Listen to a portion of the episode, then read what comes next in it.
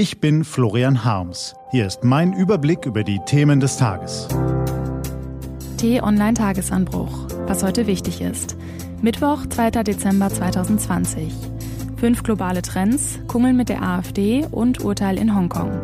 Gelesen von Lara-Lena Götte.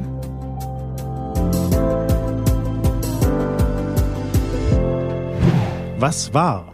Wer keine Vergangenheit hat, der hat keine Zukunft. Zugegeben, dieser Satz mag auf Sie ein wenig gestelzt wirken, während Sie Ihren ersten Kaffee oder Tee schlürfen. Keine Sorge, ab jetzt wird's bekömmlicher. Dazu schauen wir uns gedanklich mal eben in unserem Freundeskreis um. Die eine arbeitet auf den nächsten Karriereschritt hin, der andere will eine Familie gründen, der dritte freut sich darauf, nach dem Ende der vermaledeiten Seuche wieder in seinen Rentneralltag zurückzukehren. Unterschiedliche Lebensabschnitte und Entwürfe, aber eines eint die Menschen.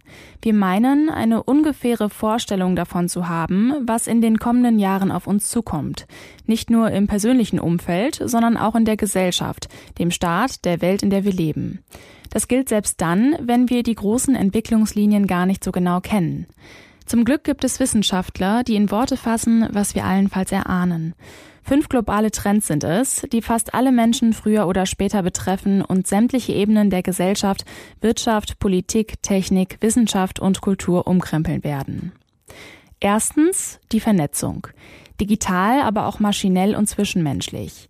Wir werden immer mobiler, eilen durch die Welt, haben mit immer mehr Menschen an immer mehr Orten Kontakt, werden dadurch aber nicht unbedingt glücklicher.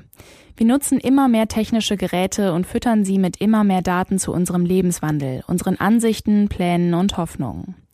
Zweitens die Globalisierung. Ein vielbemühter, inzwischen etwas angestaubter Begriff. Wir kennen ihn vor allem aus dem Handel und haben uns längst daran gewöhnt, Turnschuhe aus China, Computer aus den USA, T-Shirts aus Bangladesch und Avocados aus Chile zu kaufen. Alles ist permanent im Überfluss verfügbar, zumindest wenn man in der sogenannten ersten Welt lebt. Das ist die angenehme Seite der Globalisierung, deren Schattenseiten allerdings immer offensichtlicher zutage treten. Ausbeutung, Umweltzerstörung und der Niedergang heimischer Wirtschaftsbranchen sind nur drei von ihnen. Drittens die Nachhaltigkeit, die viel mehr umfasst als nur den Kampf gegen die Klimakrise. Wer nicht hinterm Mond lebt, hat inzwischen verstanden, dass wir die weitere Erhitzung der Erdatmosphäre unbedingt verhindern müssen, und zwar hier und jetzt. Mit einer Weltbevölkerung von bald acht Milliarden Zweibeinern ist es für unsere Spezies aber auch überlebensnotwendig, dass wir mit unseren Ressourcen schonend umgehen. Viertens die Wissensrevolution, die uns einerseits enorme Fortschritte ermöglicht. Nie zuvor in der Geschichte der Menschheit ist in so kurzer Zeit so viel Wissen angehäuft, kombiniert und in praktischen Nutzen verwandelt worden.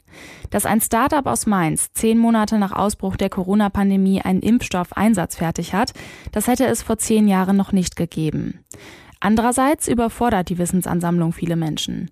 Sie haben das Gefühl, permanent mit Informationen bombardiert zu werden, deren Gehalt zweifelhaft, deren Nutzen für ihr persönliches Leben gering und deren Vertrauenswürdigkeit mitunter zweifelhaft ist. Fünftens der Gesundheitsschub. Inmitten einer Pandemie mag es absurd klingen, aber das ist es nicht. Die Menschheit ist drauf und dran, sämtliche Krankheiten auszurotten. Nie zuvor lebte der durchschnittliche Erdenbürger so lange und so wenig von Viren, Bakterien und Gebrechen beeinträchtigt wie heute. So, und nun fragen Sie sich bestimmt, warum man Ihnen all diese Gedanken heute Morgen auftischt. Sie sind ehrlicherweise nur eine Anmoderation. Christopher Clark darf man getrost den führenden Historiker Europas nennen. Sein Buch Die Schlafwandler über den Ausbruch des Ersten Weltkriegs gilt unter Europas Staats- und Regierungschefs als Pflichtlektüre. Nun hat er wieder ein Buch geschrieben. Gefangene der Zeit heißt es und trägt den sportlichen Untertitel Geschichte und Zeitlichkeit von Nebukadnezar bis Donald Trump. 2600 Jahre Zeitgeschichte auf 336 Seiten. Wenn jemand eine derart ambitionierte Aufgabe bewältigen kann, dann Sir Christopher. Deshalb ist er der perfekte Gesprächspartner für unsere aufgewühlte Zeit. Er arbeitet viel und hat wenig Zeit für Journalisten. Umso geehrter durften Marc von Lübcke und Florian Harms sich fühlen, dass er ihnen für ein ausführliches Gespräch zur Verfügung stand.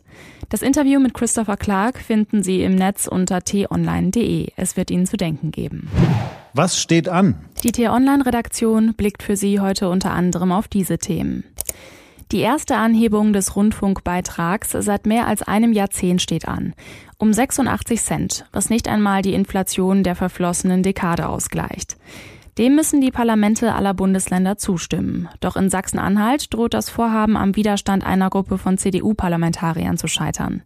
Die wollen nicht mit den eigenen Koalitionspartnern von SPD und Grünen, sondern lieber gemeinsam mit der AfD abstimmen, um die Gebührenerhöhung bundesweit zu Fall zu bringen. In Hongkong wird heute das Urteil gegen die Demokratievorkämpfer Joshua Wong, Ivan Lam und Agnes Chow erwartet. Ihnen drohen bis zu fünf Jahre Gefängnis, weil sie eine Demo organisiert haben. Bei dem Urteil geht es um viel mehr als nur um Hongkong, schreibt die Online-China-Experte Maximilian Kalkhoff. Und Gleich drei wichtige Berichte zum Weltklima werden heute vorgestellt. UN-Generalsekretär Antonio Guterres hält eine Grundsatzrede. Die Weltwetterorganisation gibt eine vorläufige Einschätzung zu unserer turbulenten Zukunft. Das UN-Umweltprogramm informiert über die Schäden der Förderung von Kohle, Öl und Erdgas. Da ist er wieder, der Megatrend Nummer drei. Das war der T-Online-Tagesanbruch vom 2. Dezember 2020. Produziert vom Online-Radio- und Podcast-Anbieter Detektor FM.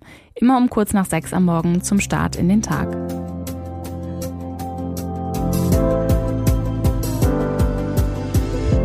Ich wünsche Ihnen einen frohen Tag. Ihr Florian Harms.